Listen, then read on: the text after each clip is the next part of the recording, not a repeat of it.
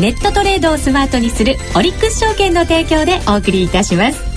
さて話題の CFD についてその基礎から実践テクニックまでをシリーズでお伝えしているこのコーナー。スタジオにはコーナーの講師国際テクニカルアナリスト福永博之さん。そして CFD のスペシャリストオリックス証券の福島忠さんをお迎えしています。今週もどうぞよろしくお願いいたします。よろしくお願いします。さて早速いきますが今日は実践編の2回目、うん、CFD ワールドその1回目と題してお送りしてまいります、先週覚えてますよね皆さん。覚えてますよ。覚えてますはい先週デモトレードで発注したんですよ、1回目の発注でございました。うん。うんしたね、はい、はい、日経225の指数先物。はい、はい、これをですね引けた後に。そうなんです、売りました。売りました。2100 28円。9128円ですよね。声が裏返ってますね。ちょっと今週も一体どうなっちゃうんだろうと思いましてい。いきなり大胆に売りから入りましたからね。そうなんですよ。大胆にやっちゃいました。はい。いかがでした？これ、そうか見ていただくと、ずいぶん上に来ちゃってますよ。そうですね。微妙な感じですけどね。微妙な感じですけどね。えー、ただまあ、あの、値幅的には、その、なんて言うんでしょう、大きく上に行かず、はい、あるいは下にも行かずということで、まあ、どちらかというと、方向感的にはですね、こう、なんて言うんでしょう、煮詰まってきてるっていう、さっきの解説にもあったじゃないですか。はい、ですから、まあ、あその、売りのタイミング、あるいは買いのタイミングを間違ってなければ、えー、まあ、短期で売買するにはですね、そこそこ1日の値幅200円とか動いてますから、はい、デイトレードなんかだと面白かったかもしれないなというところでしょうね。確かにあの月曜日に、ね、まあ今回はねスイングトレードでしたからね1週間。そうなんですよね。だからそういうことを今船川さんおっしゃりたかった。だから僕のテクニカルもちょっと点点点点点みたいな。なるほど。一週間だ関係ないです。それは関係ないです関係ないです。そうなんですね。これでもこう現時点になってったら、どうなんですか？持続した方がいいのか、うん、まあ手締まった方がいいのかっていうところまで含めて、はい、方向性をちょっと深野さんと福永さんに聞こうかと思うんですけれど。で私からお話ししてもいいですか、はい、お願いします。あのまずですね先週ショートした理由なんですけども、はい、それは一つには為替が当時も円高だったということが一つ、それからともう一つはあの5日移動平均線を下回ってですね、うん、で、えー、株価が下方向に触れようとしていたと。で5日移動平均線も完全に下向きでしたので、まあ、方向がまあ、正しければ、まあ、25日線を下抜くかどうかは別として、えー、まあ、火曜、えー、木曜日ですね。今日着地が25日線の上とかであれば利益が出てたというところだったので、うん、ショート自体は問題なかったと思うんですが。はい、ですから、まあ、方向とすれば、あの、またこれを言うと怒られますけども、月曜日にリグーチャンスがありましたので。ありましたね。えー、ですから、まあ、そこを考えますとですね、えー今日、まあ、現状で見た場合に25日線を、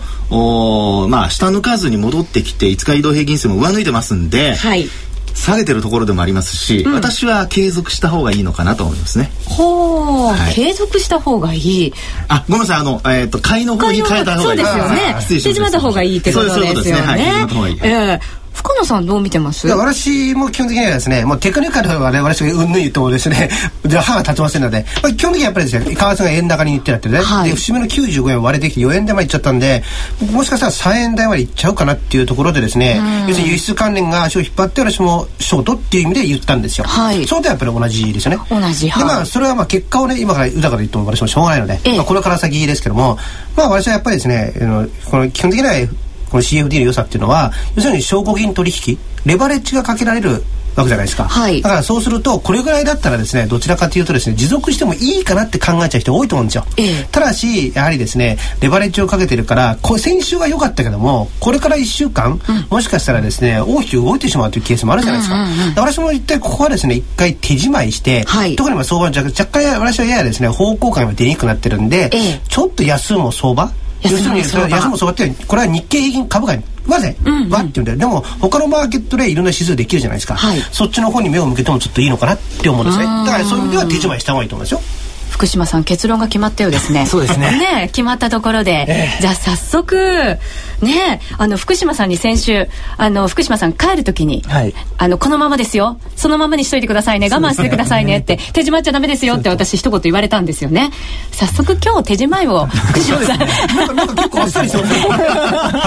まあダメなものはダメということで、はい、ねやっぱり臨機応変にやっていかなきゃいけませんからね、はい、今日は決済について伺っていこうかなと思いますよ、実際にこのトレードギアを操作しながらやり方、はい、教えていただこうと思います、はい。えっ、と今こちらのまあトレードギアの、えー、一番上のところに評価損益ってあるんですけども、はい、えー、今まあマイナス、えー、1万6500円ということでまあもともとあの 100CFD しか買ってません。まあ90万円分ぐらいですね、はい、なんでまああのこのようなマイナスの値なんですけども今またちょこっと増えましたね、まあ、ちょっと増えちゃいましたね。1万7500円になりました。早く決済した方がいいですよ。知りません。ねはい、はい、であの決済の仕方もですね、はい、あのあの例の左上の注文ボタンから決済する場合もあるんですけども、はい。うん、まあこれあの 100CFD そのままあの決済するんであれば、はい、今現在のポジションっていうところがあるんですけども、はい、ちっちゃなこう、ね、窓が出てますね、えー、そこにまあ今持っているポジションということで日経225先物出ているんですけども、はい、えー、この上でですね右クリックしていただいて、えー、当該保有ポジションをすべて成り行き決済ってこう一番上にその項目がありますね。こちらをクリックすれば結構じゃあ簡単に決済されたんですね、うん、決済されてしまいますね。右クリックしてそれを選ぶだけ。選ぶだけで決済できちゃいます。うん注文の場合もあのチャートから直接できるとかっていう、ね、チャートからできたり、ね、あのダイレクトに注文できたり、えー、できます。なのでスピード発注という意味ではかなり優れたあのー、まあツールになってますね。そうですね。本当にスピード命だったりする場合ありますもんね、はい、それとあれか変わってません？値段。スピード命って。大丈夫ですよ。今ちょっとあの損が減りました。そうですね。よかったです。じゃあ早速はい。それではお願いしますじゃあマイナス1万7500円にまたなっちゃいました。計算します。はい。えー、ドン。はい。決済されました。ヒュンという音とともに、はい、決済されまして、えー、1万7500円マイナス。そうなんです。マイナスということになりましたよ。そうですよね。取り返さないといけませんね、はい、次でね。であの、まあ一応あの今あの取引したその履歴をですね、はい、あのいろいろな報告書で見ることができるんですけども、はい、あのまああの報告書の中で取引明細報告書っていうのがありますので、うん、え。えー、こちらであのまあ今回のうん、あの損益も必ずこちらに出てるようになりますので、え。えー、ご確認していただきたいなとそうですね。数字しっかり確認して反省もしなきゃいけませんね、はい、そうですね。はい。え福島さんこれ先物だったので、ええ、オーバーナイト金利これ心配なかったんですよね。そうですね、はい、先物 CFD はオーバーナイト金利かからないと、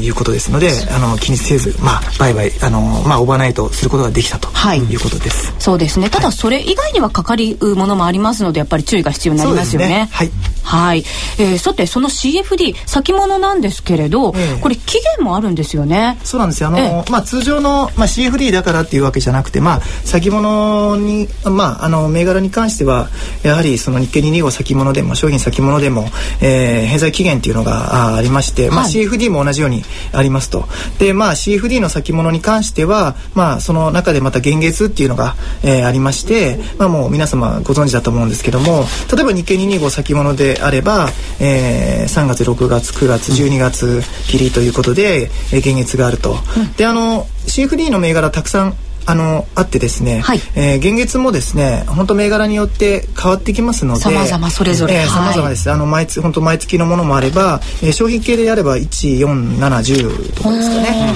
えー、それはもうあのマーケットインフォメーションでまあ、はい、確認していただくと、うん、それからあの返済期限の日もですねこれも本当まちまちですので、はい、あのこれ注意しておかないと本当にあのいつ決済されちゃうか強制的にっていうのがありますので、うん、えー、それも必ず確認していただきたいなと、うん、えー、思います。そうですね。銘柄決めた際にはそういうところもしっかり確認をしながら進めていかないといけませんね。はい、えー、ただしまあ今回為替のことは考えなくてよかったんですよね、うん、えー、だけど CFD そのグローバルに投資できるっていうのも大きな魅力の一つですよね、うん、うん、大きいですよねね。大きいですよね、はい、これ、えー、代表のものを中心にちょっと先物教えていいただいてよろしいですか、はい、福島さん。そうですね。はい。あのまあオリックス CFD っていう切り口で言いますと、うん、あの取り扱っている先物 CFD は例えば株価指数系であれば、うん、えー、30銘柄あります、はい、まあ、南アフリカであったりとか、うん、あのまあ、そういった珍しいものもありますし、それから先ほど、えーと、鹿内さんですよね、はい、あの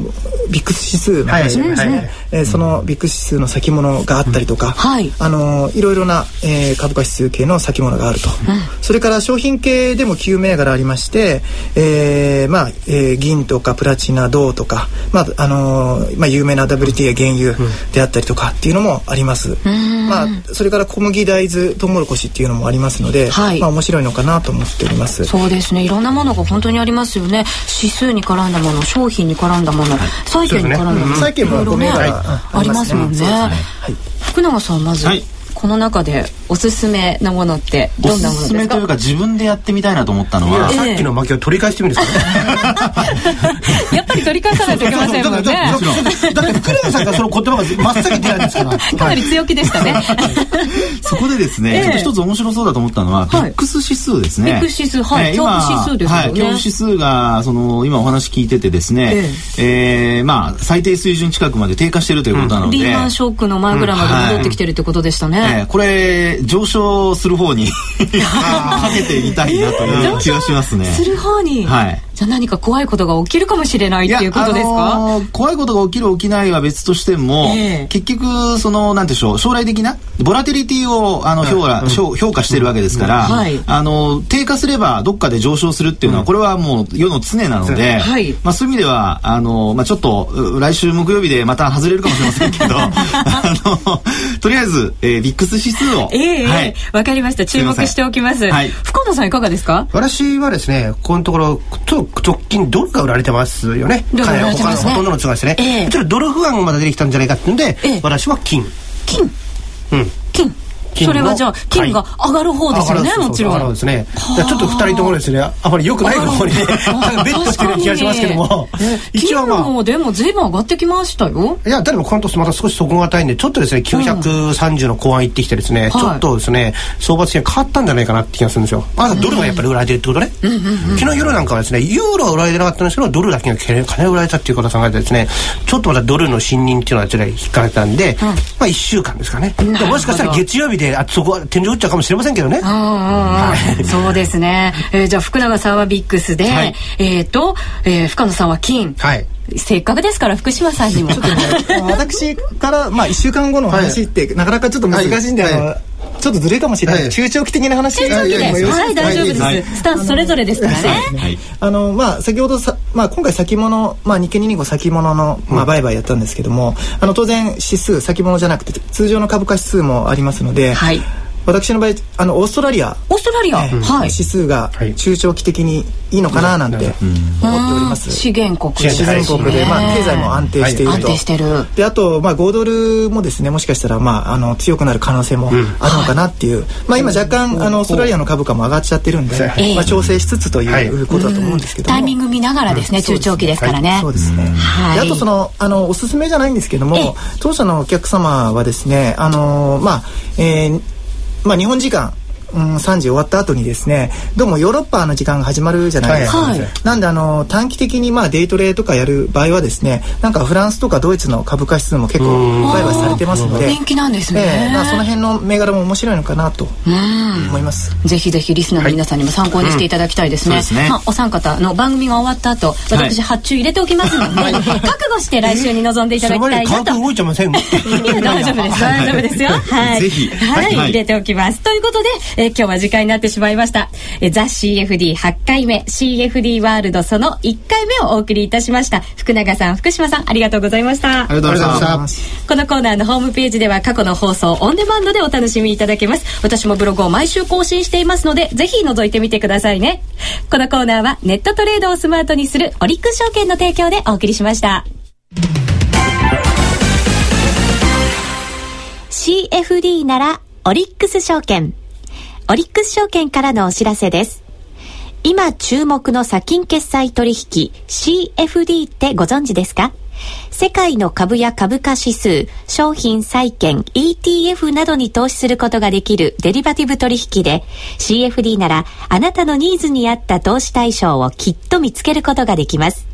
まさにグローバル投資の決定版。CFD は証拠金取引なので、レバレッジを使って資金を有効活用できますし、買いからだけでなく、売りからでも取引チャンス。オリックス証券のオリックス CFD なら、高機能トレードツールトレードギアで、発注スピードよし、チャート機能抜群と快適にお取引いただけます。またトレードギアなら FX のトレードもできるため CFD も FX も一つのツールで売買が可能です。さらに取引の後期を逃さないための携帯電話で取引できるトレードギア携帯ウェブもご用意。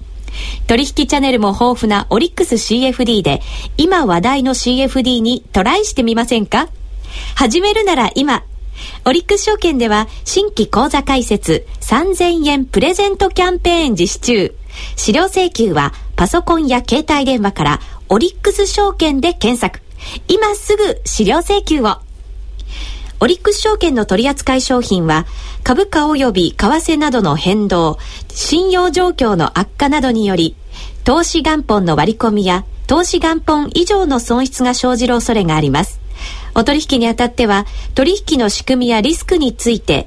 契約締結前交付書面などで十分にご理解いただき